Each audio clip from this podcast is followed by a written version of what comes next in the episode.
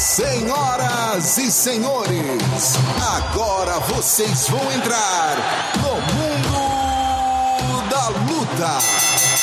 It's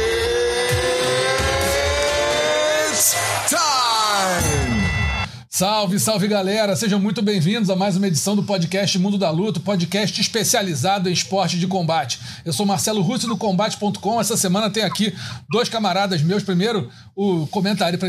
Antiguidade é posto, né? Uh, nosso comentarista de MMA, Luciano Andrade. Tudo bom, doutor? Como é que você tá? Nem me fala, tô virando antiguidade até na idade, né? Somos dois.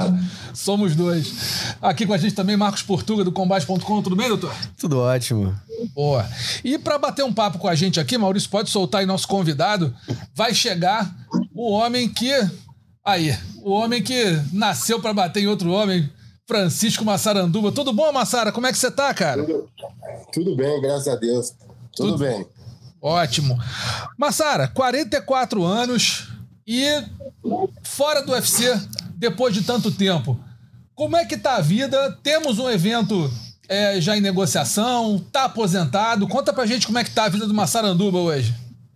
Aposentado eu não tô, não. Né? Tá não? Boa. Tô não. Tô esperando aí um... Ah, tem muitos eventos aí, né? Tô esperando ser chamado aí pra qualquer evento aí, né? Não tenho contrato com nenhum ainda, né? Mas estamos atrás aí de um evento novo aí. Tem alguma negociação em andamento aí? Não, até agora não. Eu queria, eu queria muito ter fechado com o PFL, né? Mas como eu fui para fechar o PFL, já tava, já tava muito cheio, né? Os caras já tinham fechado ali. Eu, já tinha fechado praticamente todas as vagas. Entendi. Luciano, vai lá.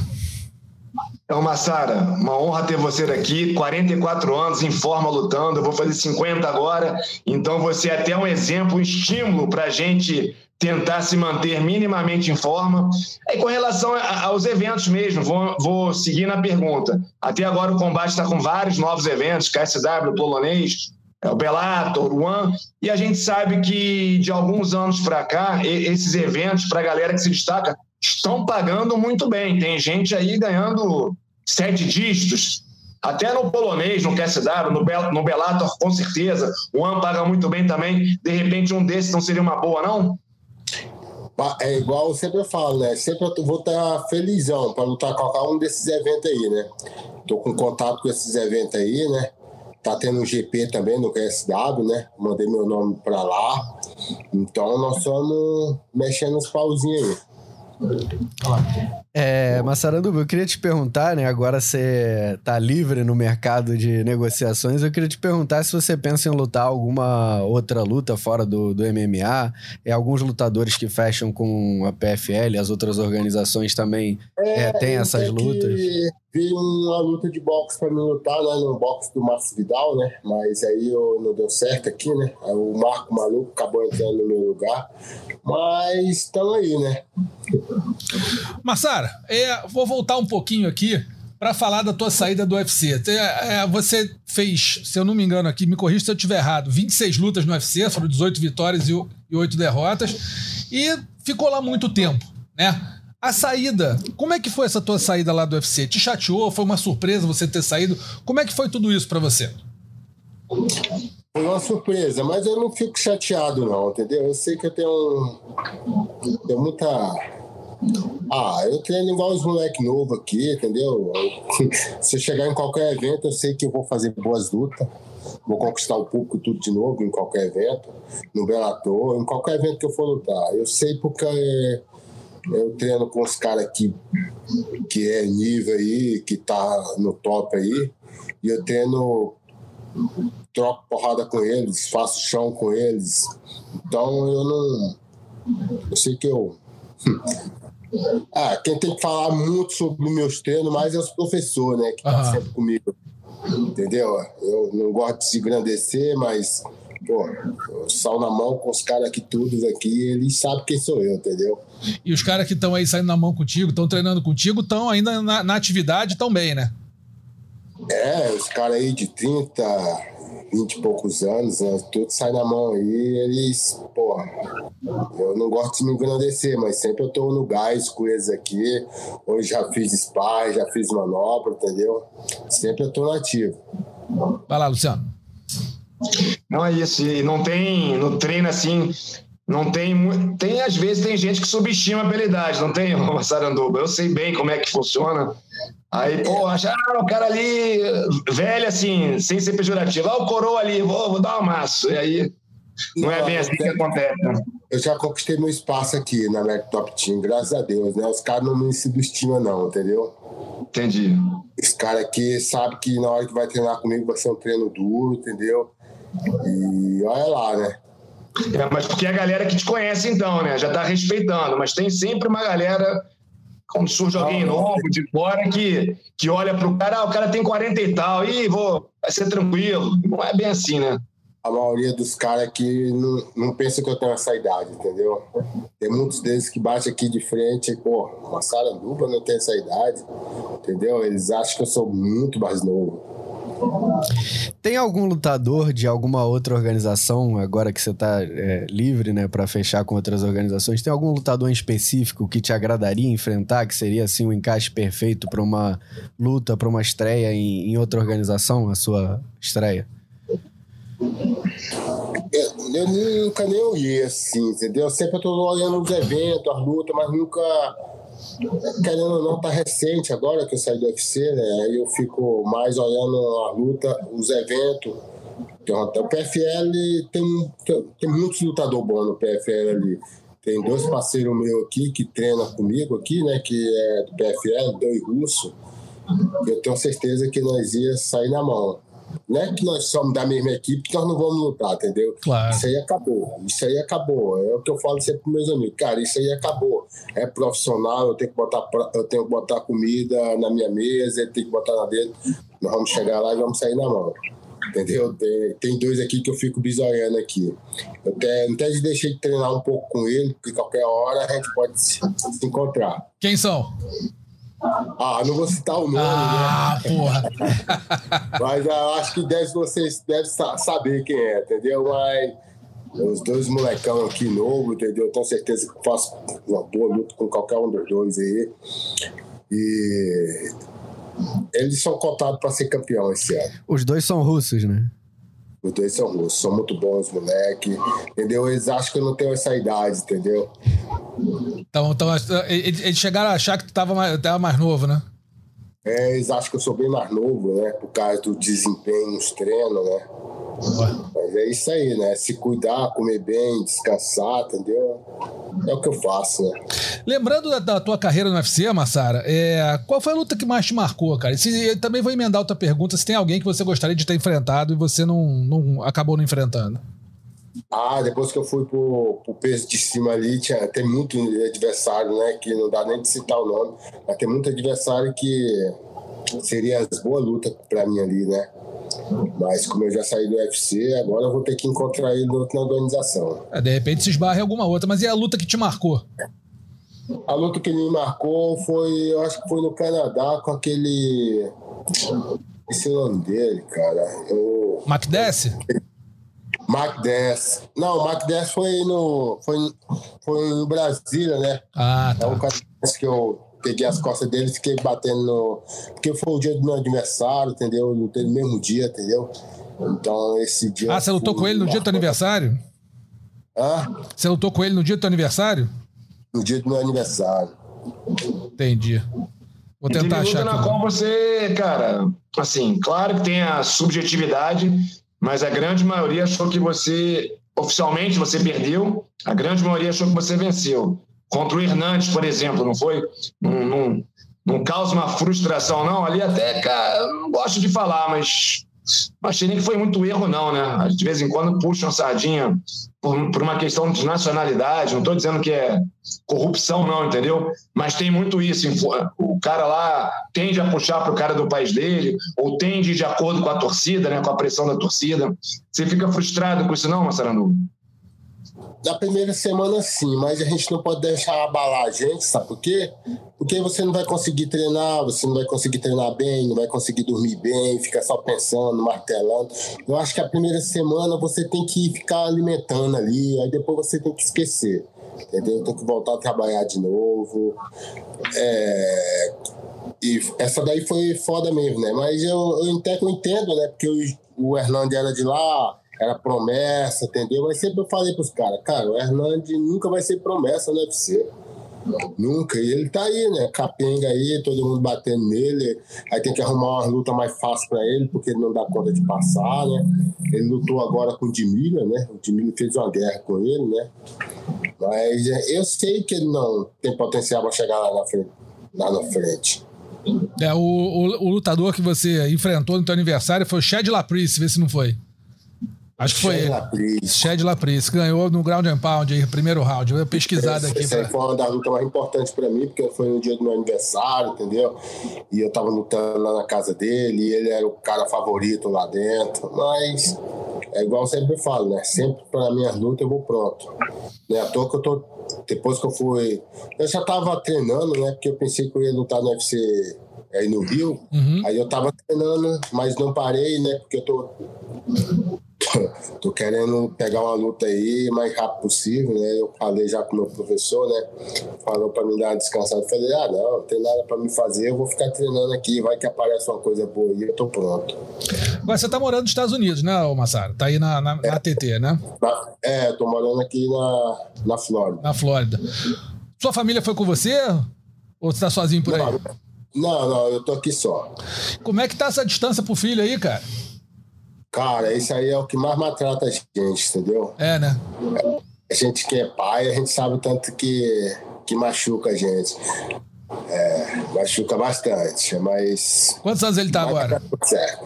Mas lá na frente vai dar tudo certo. Eu vou estar perto dele, ele vai estar perto de mim, nós vamos colher os frutos. É isso. Mas, Massara tá? você pretende continuar aí? Tem sempre um processo longo, jurídico até, administrativo também, para conseguir o green card ou para conseguir a cidadania. Por exemplo, a Chris Borg tem cidadania americana hoje, entre outros brasileiros é, que foram morar aí nos Estados Unidos. Você tá, tá com advogado, tá vendo isso? Pretende ficar aí, conseguir um green card, talvez uma cidadania no futuro e depois ficar com isso facilitar para levar o seu filho para aí, família?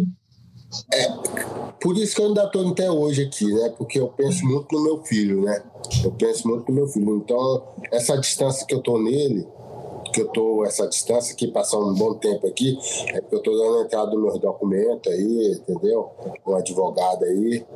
E aí, por isso que eu estou aqui. Então, eu já estava aí com o meu moleque. Ele está com quantos é, anos? Esse processo tem que ficar um tempo, né? Às vezes você, no meio do processo, em certas situações, você não pode voltar, né? Senão atrapalha, não é isso? Não atrapalha, né? Aí a gente tem que dar o tempo aqui, né? E o meu processo aí já tá rolando. E o moleque tá com quantos anos, Massara? Meu moleque agora vai completar seis anos. Seis. Se ele quiser ser lutador, Massara. Ah, ia ser um. Pô, a gente que tá no meio do ramo aí, a gente sabe, né? Que é duro, não, não é brincadeira, não, né? Tem que gostar, entendeu? O, o negócio tá tá dentro da gente. A gente não cria o lutador. O lutador tem que gostar. E lutador, o cara ser lutador não é só treinar. Tem que gostar, entendeu? Ele já, ah, já, já mostra se gosta ou não? É, vê o dinheiro, vê ah. tudo, mas você tem que gostar, porque todo dia você sai de manhãzinha sabendo vai fazer a mesma coisa todo dia. Não é. É duro. Mas é por isso que eu tô falando, tem que gostar. E o moleque já deu, o moleque já deu alguma, alguma mostra de que gosta? Mas o mais complicado é o treinamento mesmo, né? É, três treinos, quatro treinos por dia, corpo todo dolorido o tempo inteiro, é, é volta e meia é, é, se envolvendo com lesões. Então, na verdade, o processo, o treinamento é bem mais complicado, a perda de peso também, do que as lutas em si. Não é isso? É, é porque o treino é 40 dias, né? 40 dias você vai ter. Em 40 dias de, de treino, você vai ter cinco folgas. Então, o mais difícil é o treino. Você tá todo dia lá na hora certa, de manhã, à tarde, à noite. Né? Tem dia que você faz dois treinos, tem dia que você faz três. E é uma rotina, né? Ah, assim, é uma rotina muito cansativa durante muitos anos. É, você tá longe do seu filho também, e algumas pessoas já começam a cogitar uma aposentadoria para ti, mas você afirmou logo no início que não pretende se aposentar. Queria te perguntar por quantos anos mais você pretende lutar e até que idade você pretende lutar? Meu irmão, é, meu irmão essa semana foi ontem, ontem foi segunda, né? Meu irmão ligou para mim e mandou também essa aposentar. Eu falei, cara, eu tô no meu melhor momento. Eu não vou parar de lutar agora porque tô no meu melhor momento, eu tô me sentindo bem, entendeu? Agora que eu saí do UFC, entendeu? E, pô, não é porque eu saí do UFC que agora eu vou parar de lutar. Claro. É, ficou para trás, agora eu tenho que ver outros horizontes, né? E eu pretendo lutar até o meu corpo, porque tem muito isso. Um dia que o meu corpo parar de, de produzir esse tanto de energia que eu tenho, aí eu, aí eu penso em parar de lutar. Mas enquanto meu corpo estiver saudável, entendeu? Pô, acompanhando os moleques aí, sempre acompanhando com os meninos aqui, eu não penso de parar de lutar. E já pensou em alguma coisa que tu deseja fazer quando parar? Treinador ou não? Cara, uma coisa que eu desejo fazer com meu parar é ficar viajando com meu moleque. tá juntando dinheiro para isso? É, cara, é, é, viajando com meu moleque. Quero conhecer vários lugares com meu moleque, entendeu? É igual sempre eu tava falando com meu meu amigo aqui, cara, eu consigo ficar longe de qualquer pessoa, mas tá me machucando ficar muito tempo longe do meu moleque. Qual o nome dele, Massaro? Francisco. Francisco também? Francisco Júnior? É, Francisco Neto, né? Francisco Neto, Neto, Neto. E, mas você já pensou em ser treinador, não? Ou não ter parando, quer sair desse mundo de uma vez? Não, não, a gente nunca vai sair desse mundo, né? Depois que você experimenta essa, essa água, né, que nem a gente fala, né? É, eu pretendo renovar os novos lutadores, né? Mexer com a minha academiazinha com as crianças, mas com criança, eu adoro trabalhar com criança, porque criança ali a gente vai saber, entendeu? Eu adoro trabalhar com criança. Vai lá, Luciano. Não, tranquilo, mas é, você falou que quer viajar com seu filho. O Russo já falou, né, cara? Mas mesmo você acumulando uma grana, poupando, não sei se você poupou, né? Espero que sim, é sempre bom, né? Não dá para gastar tudo, né? Ganha uma grana, gasta o que precisa. Acho que tem que ter algum conforto, mas é bom pensar no futuro. Mas precisa ter emprego também, né, Massaranduba? Então, e não só às vezes pela questão da grana, preocupar também a cabeça, né? se, se, realmente. Acho que é o mais lógico para você seria ser treinador. Mas tem alguma outra opção assim que não está no nosso radar? Às vezes até fora da luta que você poderia fazer? Cara, eu, eu acho que eu nunca vou sair da luta, né? Eu acho que se você é um professor ali, receber meu salário ali, sempre com a cabeça ocupada, entendeu? E eu gosto muito de viver na roça, né? eu mexer com meus bichinhos ali da roça ali, pronto, entendeu? Dar uma aulinha por duas aulas por dia, voltar de novo para a chácara, entendeu? E ficar ali. A tranquilidade. É. Você falou que gosta muito de lidar com crianças e queria, assim, revelar novos lutadores. Você tem esse sentimento dentro de você de poder transformar a vida de, de algum jovem que quer ser lutador, de poder ajudar e, e ser ali aquele meio de transformação para ajudar a criança? É, tem não, né? Eu vou fazer isso. Eu vou fazer isso, né? Porque, querendo ou não, eu passei muitos anos no meio da luta. Então, se a gente bater um olho no moleque, a gente sabe que ele vai ter futuro ou não, entendeu? É, o, a gente vê, né? Já tive umas crianças lá no meu, na minha academia, né? Que a gente bate hoje, chega, brilha, né? E hoje em dia eu vejo ele lutando, né? Porra, já tá se destacando em alguns eventos. Então eu posso falar, esse aí é o diário da minha academia. Né? Qual o nome dele? E Massaranduba, a gente falou aqui da, da, sua carreira, de duas ou três lutas, do seu futuro, planos para o futuro, trabalho, outros eventos. É claro que eu tenho uma ideia da sua história, mas seria legal falar aqui para a galera que está vendo a gente. É, você vem do jiu-jitsu, do kickboxing, mas como é que você foi parar no mundo da luta? Como é que foi o seu início lá atrás, é, o que, que te levou? Foi o acaso? Você já gostava? Alguém te levou? Surgiu alguma oportunidade? Como é que foi isso? Rapaz, eu, eu, jogava futebol. Eu acho que eu nunca dei essa entrevista para ninguém, né? Eu só falei para meus amigos. Eu jogava futebol, né? Eu jogava lá em Brasília. Eu jogava no Piauí na época lá, mas em Brasília mesmo que eu jogava, comecei a jogar futebol e, e na semifinal do, da, do futebol de base, eu peguei banco, né? E entrei no segundo tempo. Aí já entrei um pouco chateado, né? Porque tinha pegado o banco, aí. Quebrou alguém não, né? É, aí eu tomei a bola do, do cara lá, roubei a bola do cara lá e saí com a bola dominada, né? Aí o cara me dá uma banda por trás, entendeu? Aí nós começamos a brigar.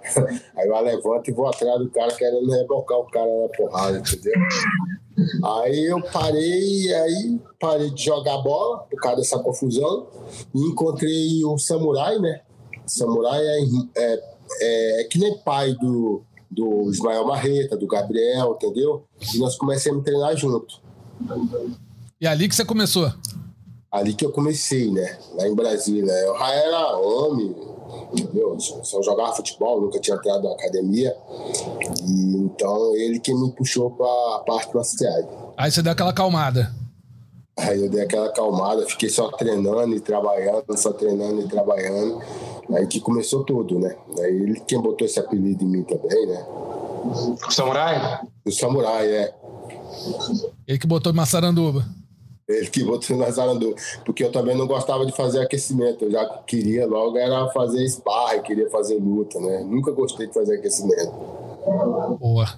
Massara, deixa eu fazer uma pergunta rápida para você que fora de negócio de luta, que é o seguinte, aí da ATT tem um camarada teu que tá no Big Brother, né? O cara de sapato. Tem acompanhado isso daí ou não? Cara, eu não, eu não assisto televisão. É mesmo? Mas, é, mas eu sempre eu vejo aqui no, no Instagram, né? Que tem uns meninos lá que acompanham, o Marlinho, o Cona mesmo acompanha, o Gabriel, os caras mais próximos acompanham, mas eu nunca acompanhei. Não. Quero saber o seguinte, o Massaranduba, você levou a banda do cara, saiu na mão com o cara lá no futebol, foi expulso, com certeza, não falou, mas foi. Se você entrasse no BBB, você iria acabar sendo expulso? Ia aguentar lá, ficar lá trancafiado aquele tempo todo? Não, eu convivo aqui com os meninos aqui, né? Porque nós somos aqui em quatro, né? Eu me dou bem com o meu. Eu nunca gostei de morar só, né? Uhum. Nunca gostei de morar só, nunca gostei, entendeu? Eu fui para Curitiba, Aí, pô, morar só, nunca gostei, sempre rodeado de amigo, entendeu? Mas é igual fala, né? Amigo é uma coisa, amigo de luta é uma coisa. Gente que não entende lado de luta, eu não sei se eu ia se dar bem lá, não. É que a primeira hora que alguém resolvesse dar, dar, levantar uma vozinha complicava, né? É, eu não sei se eu ia lidar bem lá, não, né? Eu ia, pô, ia ficar um pouco chateado. e não é bom uma saranduba chateada. Não é. Né? Mais alguma, Porto? Fechou. Fechou, Luciano, tudo certo? Tudo certo. Então, beleza. Massara, quero te agradecer muito a presença, viu, cara? Valeu aí pela tua, pela atenção aqui ao podcast. É, e sucesso aí na busca por um novo um novo evento. Estamos torcendo por você aqui. Tenho certeza que tem mais pelo menos uns seis anos aí de lenha para queimar. Vai até os cinquentinha, vai, né? Eu vou fazer umas lutas boas ainda. Eu falei, eu falei, eu falo sempre pros caras, cara. Agora eu vou fazer tudo diferente, entendeu? Você mais eu. Assim como eu comecei a entrar em luta, né? não sei quem lembra da minha primeira luta ali, minha primeira luta no UFC, entendeu? Você é aquele cara que não vou ficar pensando muito em resultado, entendeu? Vai mais se divertir. É, vou agora só se divertir, entendeu? Que aí fica melhor. Beleza. Obrigado, doutor. Valeu, boa sorte aí, tamo junto. Falou, Na torcida aí, por você aí. Obrigado, Massara. Valeu, Massara. Valeu, um Massara. IFC agora, IFC agora, esse final de semana vai ser bom, né? Vai. Vamos ver. Boa. Vamos ver. Abração. Fique com Deus aí, um abraço. Valeu. Até mais. Tá aí Massarandu batendo papo com a gente aqui no Mundo da Luta. Vamos rapidinho agora falar um pouco do GP dos Leves do Bellator, no nosso segundo bloco aqui. É, tivemos o Usman Nurmagomedov e o Alexander Chabili, Chabli, né, vencendo, avançando na competição, Luciano. O que, que você achou da luta dessas duas lutas? Você acompanhou?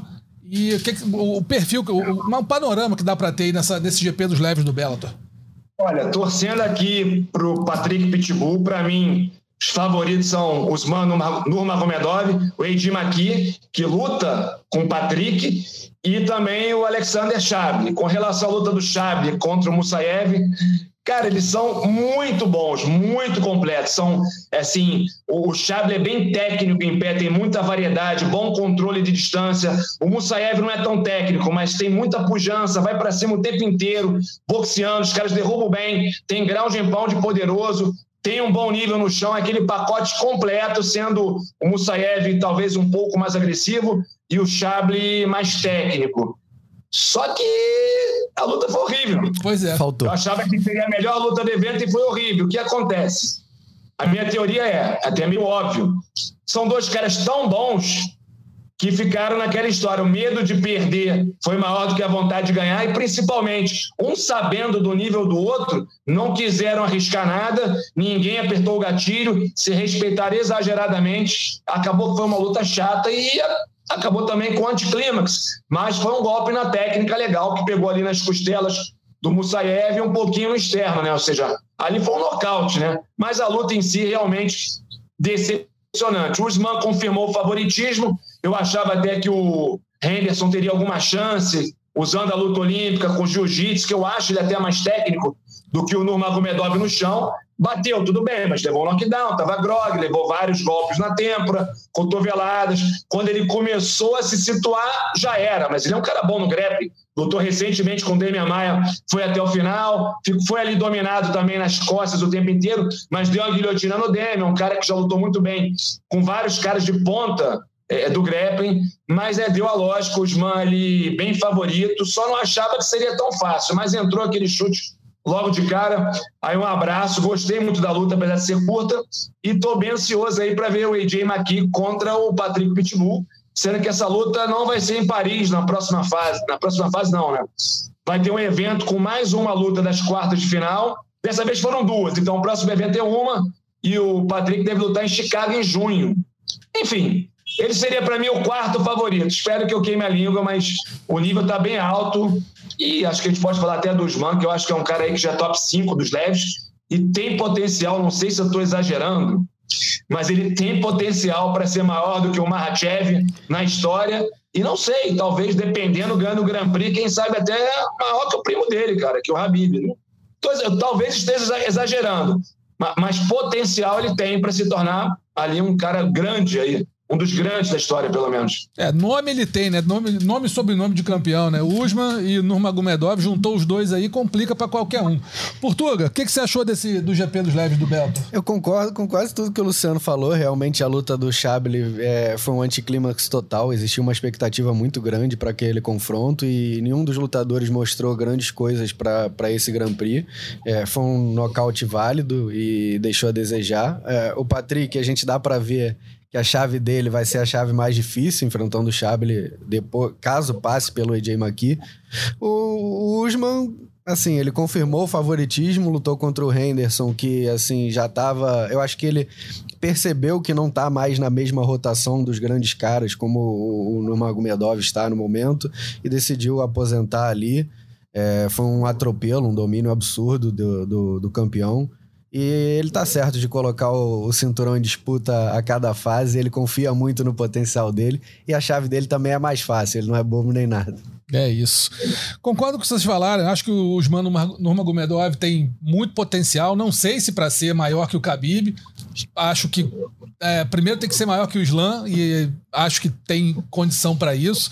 Esse GP tá me empolgando pra caramba. Eu acho que o, que o Patrick vai ter uma pedreiraça contra o Edmaqui. Edmaqui não é qualquer um, lutador muito, muito bom mesmo. Agora, e, e, né, já até ganhou do irmão dele, do, do Patrício, agora depois perdeu. Então acho que vai ser uma, uma, uma disputa bem interessante.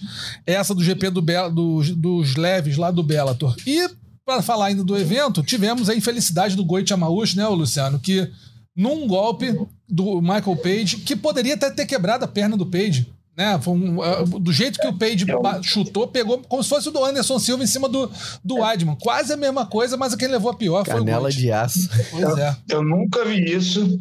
Isso é básico, você não dá canelada em joelho de ninguém, é porque é a tendência é você se arrebentar, mesmo que não frature ou quebre, Machuca, ou alguma né? coisa assim, você vai ter, vai ficar dolorido ali, vai te dar uma baqueada na luta, então nunca vi canela na levar briga vantagem sobre o joelho. do joelho. Tudo bem, pegou ali na patela, né? Eu não entendo muito, não sou ortopedista, parecendo a, a lesão do Ronaldo Fenômeno. Exato. E, como eu falei, algum mérito o Page teve, porque ele quis dar o chute. Mas com certeza ele não imaginava aquele resultado, ele não queria chutar no joelho do brasileiro. Então foi um anticlímax também. Espero que o Yamauchi se recupere rapidamente. Eu estava achando que iria dar zebra nessa luta, pelo jogo do brasileiro.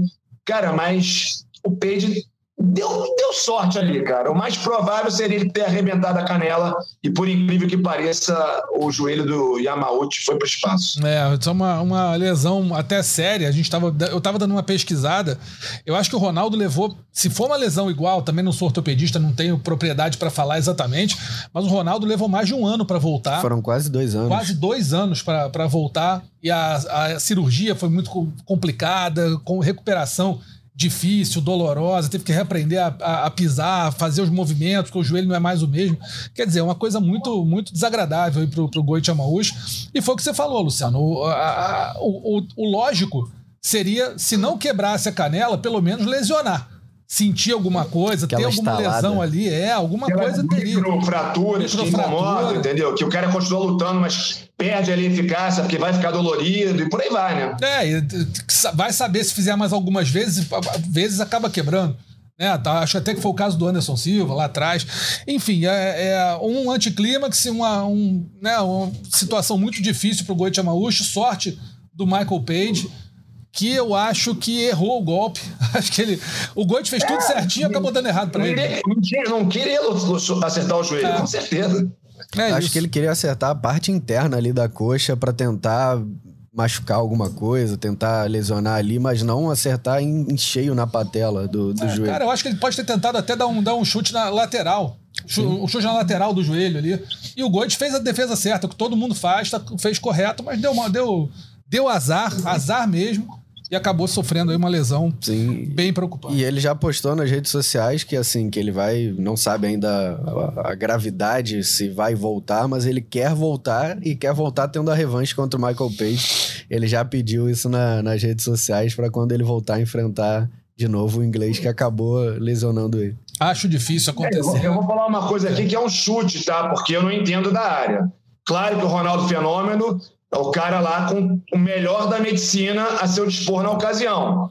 Mas por mais que não dê para comparar os recursos em cada época do Ronaldo com do Yamauchi agora, a medicina está sempre evoluindo. Eu creio que essa questão de ortopedia aí, fisioterapia, cirurgias de joelho, eu tenho impressão, estou falando que é um pouco achismo, porque eu não domino o assunto, tá? É, não, não estudei para ter certeza do que eu estou falando, mas eu acredito que tenha melhorado razoavelmente é, daquela época para agora. Então, talvez o Goit, mesmo sendo uma lesão igual, parecida, volte mais rápido. Tudo bem, o Goit não, não é o cara milionário que nem o Ronaldo, mas a tecnologia hoje, para isso, eu acho que está razoavelmente melhor do que naquela época. Correndo aqui o risco de estar falando besteira, tá, Russo? Não, tranquilo. Não vamos- gosto de fazer isso, não. vamos Eu torcer. gosto de, de estudar, mas, é, mas não é minha área, né? Não é a área. A gente tem que falar com a, o jogar com a arma que tem. É, não tem jeito, mas assim, mas eu acho que eu acho que o que faz sentido o que você falou. Assim, o Ronaldo se machucou em 98, 99. 99, ou seja, aí quase 30 anos pra frente. Certamente a medicina evoluiu, as técnicas de Muitas coisas que há cirurgia. 30 anos acabavam com a carreira do jogador de futebol ou outro atleta, hoje em dia não acaba. É, hoje Então, o cara volta né? com seis meses. Vamos ver, vamos torcer muito pro Goit, que conversou aqui com a gente na semana passada no, no podcast. E foi, pô, super, super bacana com a gente, super simpático, muito atencioso. Torcer o melhor pro Goit aí nos próximos tempos. E agora Michael Page pediu a Amazov. É, Michael Page pediu ao Mozov e acho que vai ter que melhorar muito o jogo dele. Não, não mostrou nada contra o Goit, foi um chute, beleza. Mas assim, o que o Page faz pra ir contra o Amozov, o Amozov é um, é um guerreiro, cara. O Amozov é um, é um robô. O cara não cansa durante cinco rounds, o cara é difícil de você conseguir acertar. Acho que o Page é vai se é muito mais colocar em maus completo. lençóis. Muito mais completo. É bom em cima, bom no chão, bom na trocação, o cara tem o um gás Page infinito. só tem a imprevisibilidade das loucuras dele. É, tem, tem alguns nocautes muito bons, assim. da- lembro contra o Cyborg, por exemplo, que foi uma joelhada na, na, na testa, que, a- Que arrebentou amassou. a testa do, do Cyborg. É, um- é um cara que tem suas qualidades. Não vou dizer que o Page é, é, um, é um cego, não é isso, não é, é um presepeiro tipo o Sony. Não é. Acho que o Page tem suas qualidades. Mas para enfrentar o, o Yamosov, não sei, cara. Eu acho que ou ele melhora muito em tudo, ou parte pro louco. Pra bancar o maluco, tentar alguma coisa, porque na, na, na luta sequenciada, nos cinco rounds ali, direto. Não dá pra ele. Eu acho muito difícil dar pra ele. Não sei se você eu concorda. Eu acho que ele vai ter embrulhado se lutar. É. Se fosse hoje a luta. Também Mas... acho. Vamos ver o que acontece. Bela tá aí com muitas possibilidades pela frente. A gente vai rapidinho aqui pro nocaute, finalização e vergonha da semana. Começar com o nocaute, Luciano. Vamos lá, falar os três candidatos aqui. Sempre lembrando que todos os vídeos estão lá na notícia do combate.com sobre o podcast. Você entra lá, dá uma olhadinha nos vídeos e vê se concorda ou discorda da nossa eleição aqui. Três candidatos. Primeiro no nocaute da semana, Agostinho Bus nocauteou Naruel Figueroa com chute na cabeça no CAM número 17. Justin Vasquez nocauteou Alejandro Gaviria com uma joelhada voadora no combate global. Ou Impa Kassanganai nocauteando Osama El Seadi com uma combinação de socos na PFL. Vai lá, Luciano. É, essa aí tá molezinha. Joelhada voadora, Justin Vasquez. Justin Vasquez, uma joelhada voadora é uma joelhada voadora, não, não tem como. Bem, bem encaixada, né? Aquela que o cara cai para trás já sem som e sem imagem.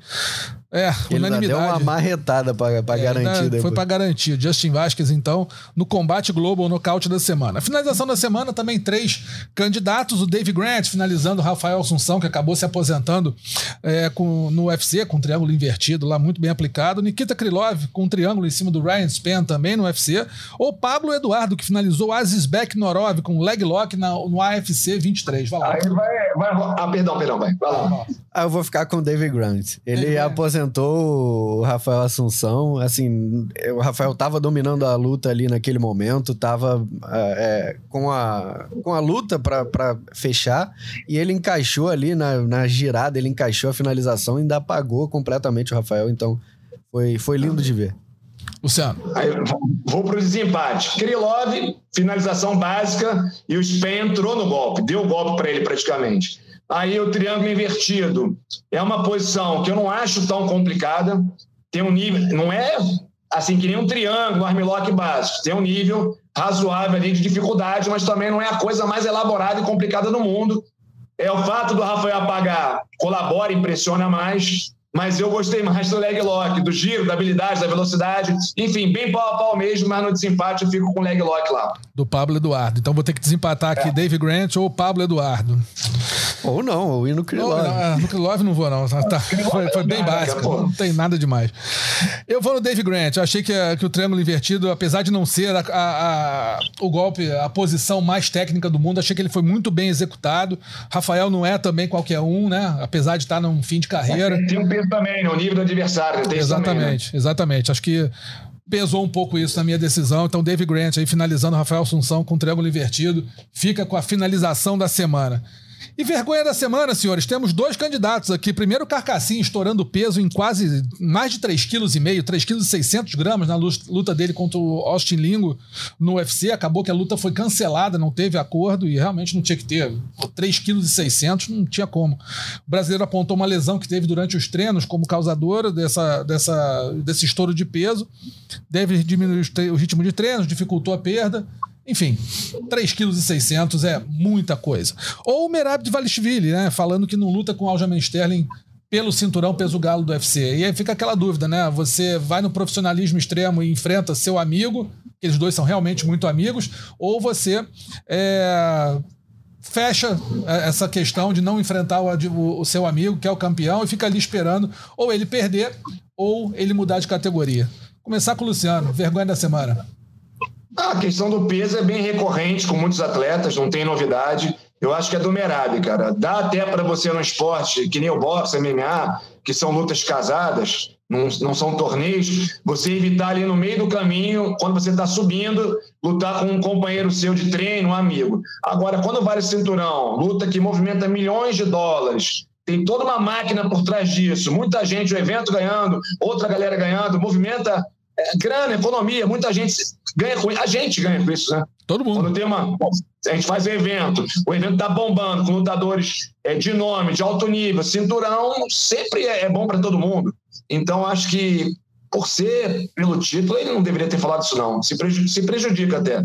Agora, se fosse ali, ah, ninguém tá ali, são ranqueados. Aí tudo bem, não, não quero lutar com ele, me dá outro. Agora, se é pelo cinturão, e ele é o cara que está ali no topo, em primeiro lugar no ranking, ganhou do Petrian. Então, cara, aí tá jogando contra o patrão dele. É, inclusive foi aquilo que o Durinho falou pra gente, o Luke, que falaram várias vezes, né? Eles não querem se enfrentar no meio do caminho, mas valendo o cinturão, eles vão sentar, vão conversar, falar: olha, a gente vai lutar e continua a amizade depois. É isso. É, né, vale, vale o sustento da família, né? E, e ele tá atrapalhando realmente o patrão dele, cara. É. Tá, É se negar a luta e tá, tá atrapalhando quem paga que a grana para ele viver, pô. É isso. Eu fico com essa do Merab também e em cima do que o Massaro falou, né? A amizade existe na academia, ele falou durante o podcast, a amizade existe, mas tem o profissionalismo, tem que entrar lá e, e cair na porrada com os caras, mas por mais que seja teu amigo. Então acho que E tem que lutar colocar assim. aqui rapidinho, Claro. uma curiosidade, que eu não estava presente, mas eu ouvi de várias pessoas. É, no jiu-jitsu tinha essa mania, né, da galera fechar a categoria. Isso. Eu acho o seguinte, ah, eu sou contra, mas era pior ainda, a galera fechava e os dois se diziam campeões, né?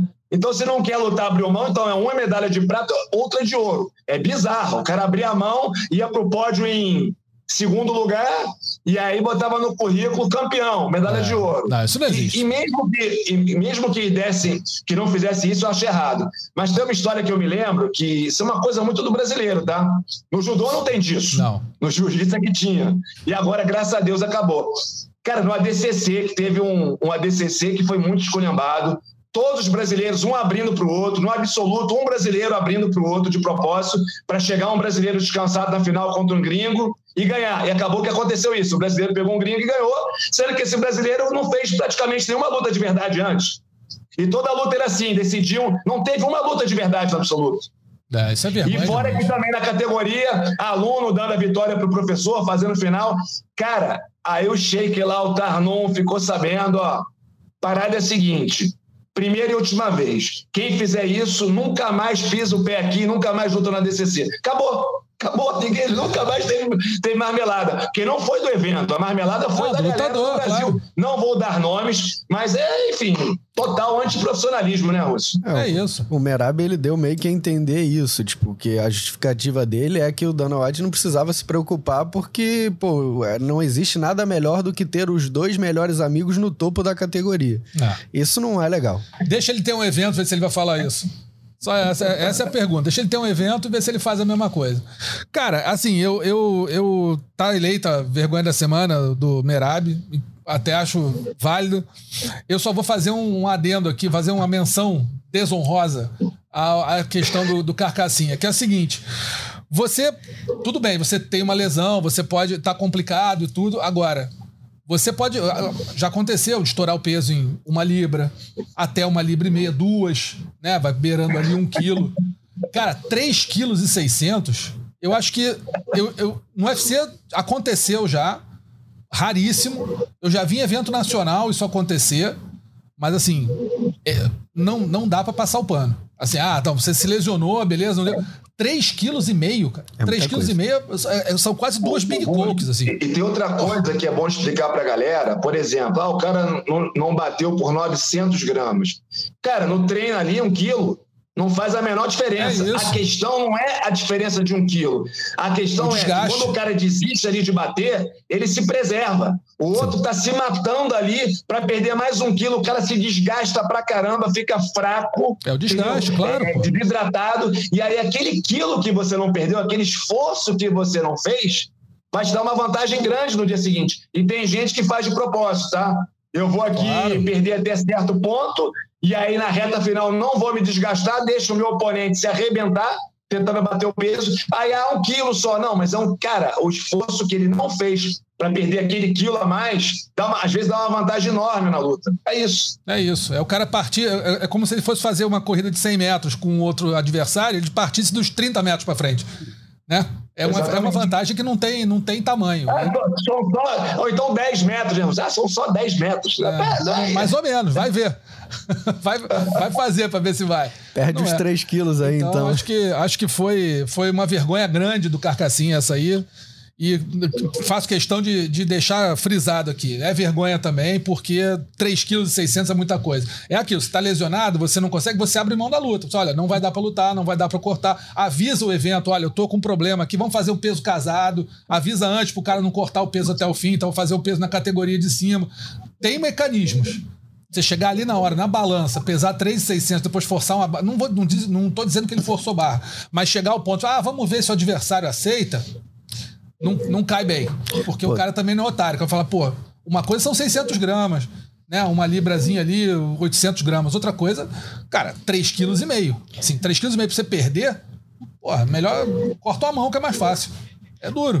3,5 kg acho que nem lutador reserva de, é, luta pô, que fica dá. nem cortando o peso direito. Não dá, Acontece não isso. Então, mas tá eleito aí o Merab, o Merab de Valishvili com essa vergonha da semana e não querendo lutar com o Sterling, com o Aljamain Sterling, o companheiro dele de equipe pelo cinturão, peso galo do UFC. Amigos, eu já ficando por aqui, sempre lembrando que o podcast Mundo da Luta tá nos principais agregadores de podcast do mundo.